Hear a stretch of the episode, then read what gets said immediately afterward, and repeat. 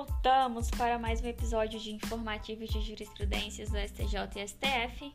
Meu nome é Sandra Gregório e estou aqui para falar do informativo 1020 do STF. Já vou começar logo falando que hoje eu estou no gás, porque o STF decidiu que é incompatível com a Constituição Federal ato normativo estadual que amplie as atribuições de fiscalização do legislativo local e o rol de autoridades submetidas à solicitação de informações. Isso porque o artigo 50, caput e parágrafo 2 da Constituição Federal de 88 traduz normas de observância obrigatória pelos Estados-membros que, por imposição do princípio da simetria, não pode ampliar o rol as autoridades sujeitas à fiscalização direta do Poder Legislativo e à sanção por crime de responsabilidade. No caso concreto, o Estado de São Paulo previu que a Assembleia Legislativa poderia requisitar informações de diversas autoridades estaduais e que, se tais autoridades não cumprissem com a determinação ou apresentassem informações falsas significaria a prática de crime de responsabilidade. PGR, então, ajuizou a ação direta de inconstitucionalidade contra essa previsão. E o STF, o que falou? Que sim, é incompatível com a Constituição Federal ato normativo estadual que amplie as atribuições de fiscalização do legislativo local e o rol das autoridades submetidas à solicitação de informações. Tá? Isso porque o artigo 50, caput, parágrafo 2 da Constituição, traduz normas de observância obrigatória pelos Estados-membros e que, por imposição do princípio da simetria, não poderia ampliar o rol das autoridades sujeitas à fiscalização do poder legislativo e à sanção por crime de responsabilidade. Uma informação importante também é que a doutrina conceitua os crimes de responsabilidade como sendo infrações político-administrativas. No entanto, o STF entende que, para fins de competência legislativa, isso é matéria que se insere no direito penal e processual. Vejamos a súmula vinculante 46 do STF. São da competência legislativa da União a definição dos crimes de responsabilidade e o estabelecimento das respectivas normas do processo de julgamento.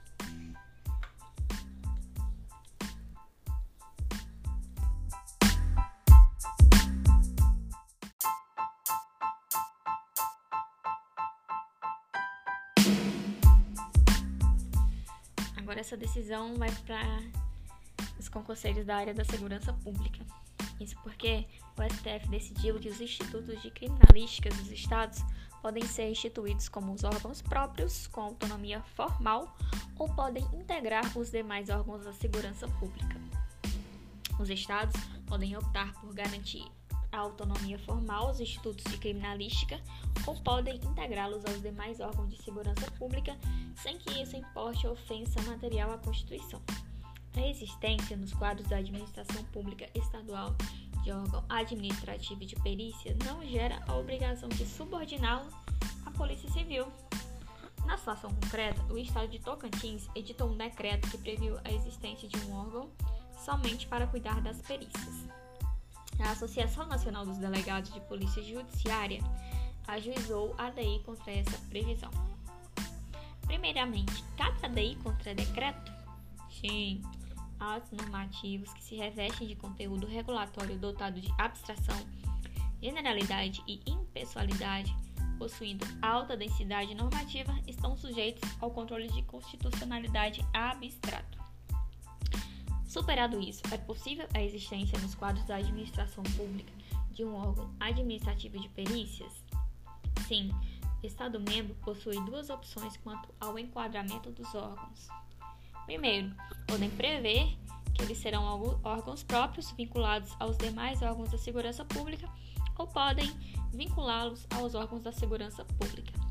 Para o STF, o Estado tem duas opções sem que isso importe ofensa material à Constituição.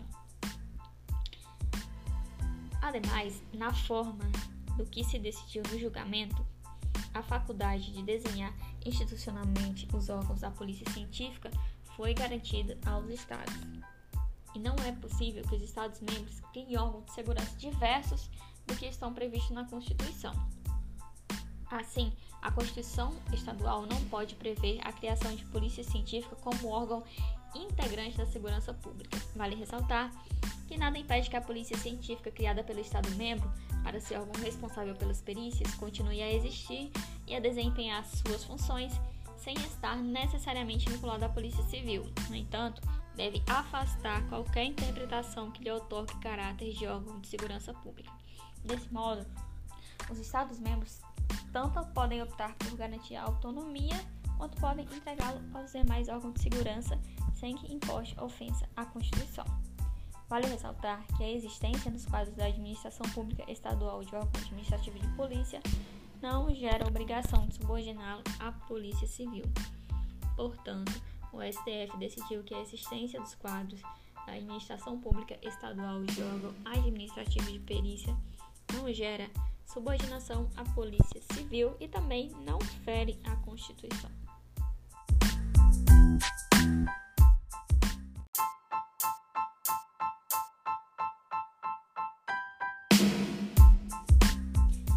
Aos tributaristas de plantão, o STF decidiu que é constitucional a taxa de registro de contratos devida pelo exercício regular do poder de polícia ao DETRAN, prevista no parágrafo 1 do artigo 3 da Lei nº 20.437 de 2020 do Paraná, observada a equivalência razoável entre o valor exigido do contribuinte e os custos referentes ao exercício do poder de polícia.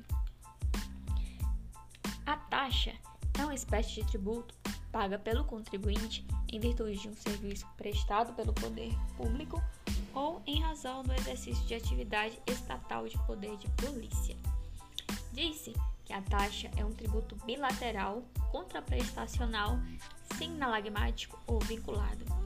Isso porque a taxa é um tributo vinculado a uma atividade estatal específica, ou seja, a administração só pode cobrar se em troca estiver prestando serviço público ou exercendo o poder de polícia.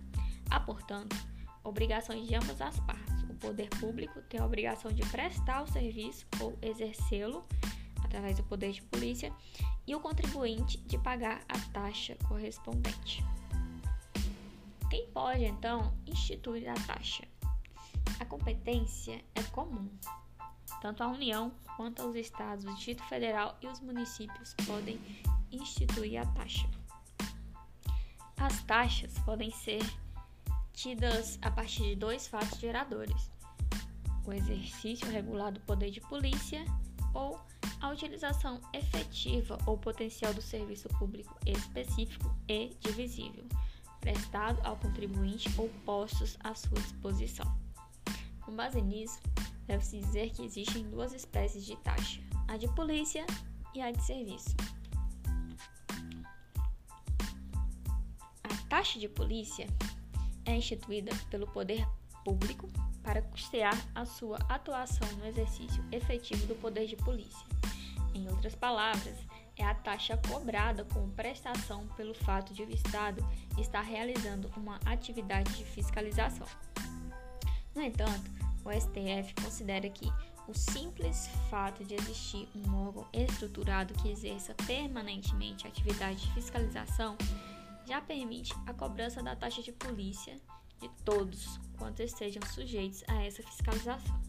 Assim, admite-se cobrança periódica de todas as pessoas que estejam sujeitas à fiscalização tenham não sido concretamente fiscalizadas, desde que o órgão fiscalizador esteja estruturado e a atividade de fiscalização seja regularmente exercida. Vamos a alguns exemplos de taxa de polícia.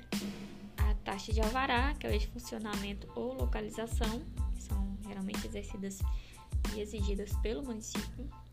Taxa de fiscalização de anúncios também. Taxa de controle de fiscalização ambiental, taxa de fiscalização do mercado de título e valores mobiliários, entre outras taxas que existem aí. No caso concreto, no Paraná foi editada uma lei que instituiu a taxa de registro de contratos com cláusula de alienação fiduciária em operações financeiras, consórcios, arrendamento mercantil, reserva de domínio ou penhor.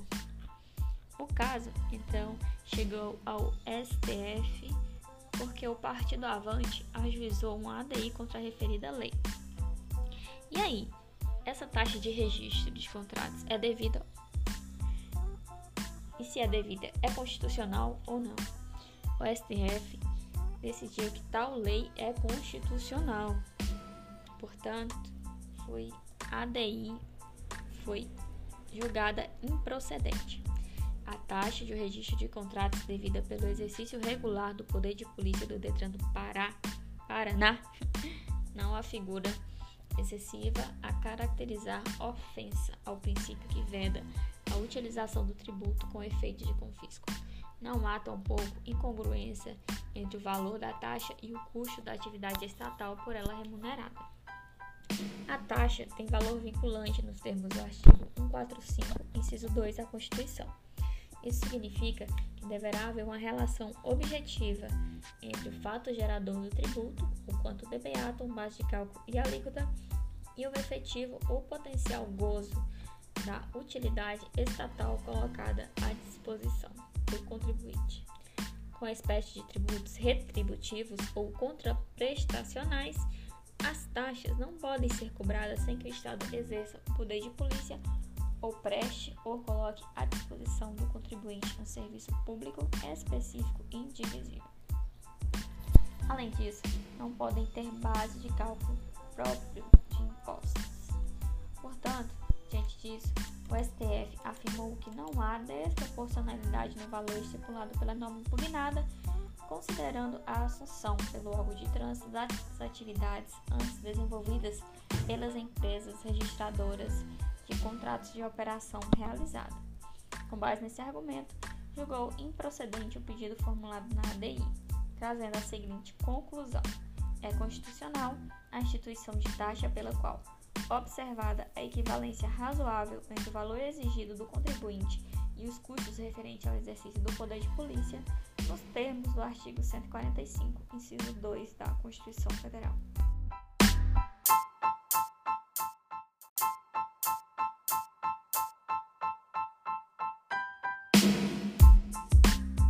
Agora, falando sobre direito previdenciário, o STF decidiu que é inconstitucional a alteração legislativa que exclui o menor sob a guarda do rol de dependentes para fins previdenciários.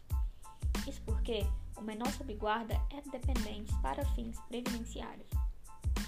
Mas o que são dependentes? Os dependentes são pessoas que, embora não contribuindo para a Seguridade Social, podem vir a receber benefícios previdenciários em virtude de terem uma relação de afeto de companheiro ou parentesco com o segurado. Quais benefícios que eles receberão? Em regra geral, todos os regimes de previdência prevêem a pensão por morte como um benefício a qual os dependentes recebem já quando ocorre o falecimento do segurado. A relação de dependentes é definida pela legislação previdenciária. Assim, não é o segurado quem os indica, é a própria lei quem já prevê taxativamente quem tem esse direito de ser considerado dependente. No caso hipotético, foi o seguinte: João, avô de Beatriz, de 10 anos, tem guarda da sua neta concedida judicialmente. João é servidor público do estado do Mato Grosso. O Estatuto dos Servidores Públicos de lá editado em 2004, traz em seu artigo 245 a relação de pessoas que podem ser consideradas dependentes dos servidores, e não incluiu no rol de dependentes para fins previdenciários o menor sob guarda. João morreu, Beatriz terá direito à pensão por morte. Se ocorrer o óbito do segurado do regime de previdenciário que seja detentor da guarda judicial de criança ou adolescente, será assegurado o benefício da pensão por morte ao menor sob guarda, ainda que este não tenha sido incluído no rol de dependentes previsto na legislação previdenciária aplicável. Isso porque o STF decidiu que o menor sob guarda é dependente para fins previdenciários. O STF conferiu interpretação conforme ao artigo 2 do artigo 16 da Lei 8.213 de 91 para contemplar em seu âmbito de proteção o menor sob guarda. Então, a Corte firmou o seguinte: a interpretação a ser conferida ao artigo 16, parágrafo 2 da Lei 8.213 de 91 deve contemplar os menores sob guarda na categoria de dependente de regime geral de previdência social em consonância com o princípio de proteção integral e da prioridade absoluta desde, desde que comprovada a dependência econômica nos termos da legislação previdenciária.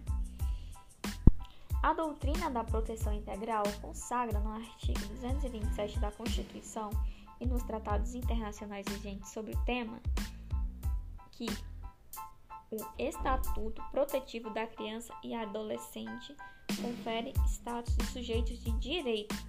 Seus direitos e garantias devem ser universalmente reconhecidos com absoluta prioridade, sendo dever que se impõe não apenas à família e à sociedade, mas também ao Estado. Além disso, o artigo 33, parágrafo 3 do ECA, ao tratar do menor sob guarda, confere a ele condição de dependente para todos os efeitos jurídicos, abrangendo também a esfera previdenciária. Nesse sentido, a interpretação que assegura ao menor sob guarda o direito à proteção previdenciária deve prevalecer, não apenas porque assim dispõe a Constituição e o ECA, mas porque os direitos fundamentais devem observar o princípio da máxima eficácia.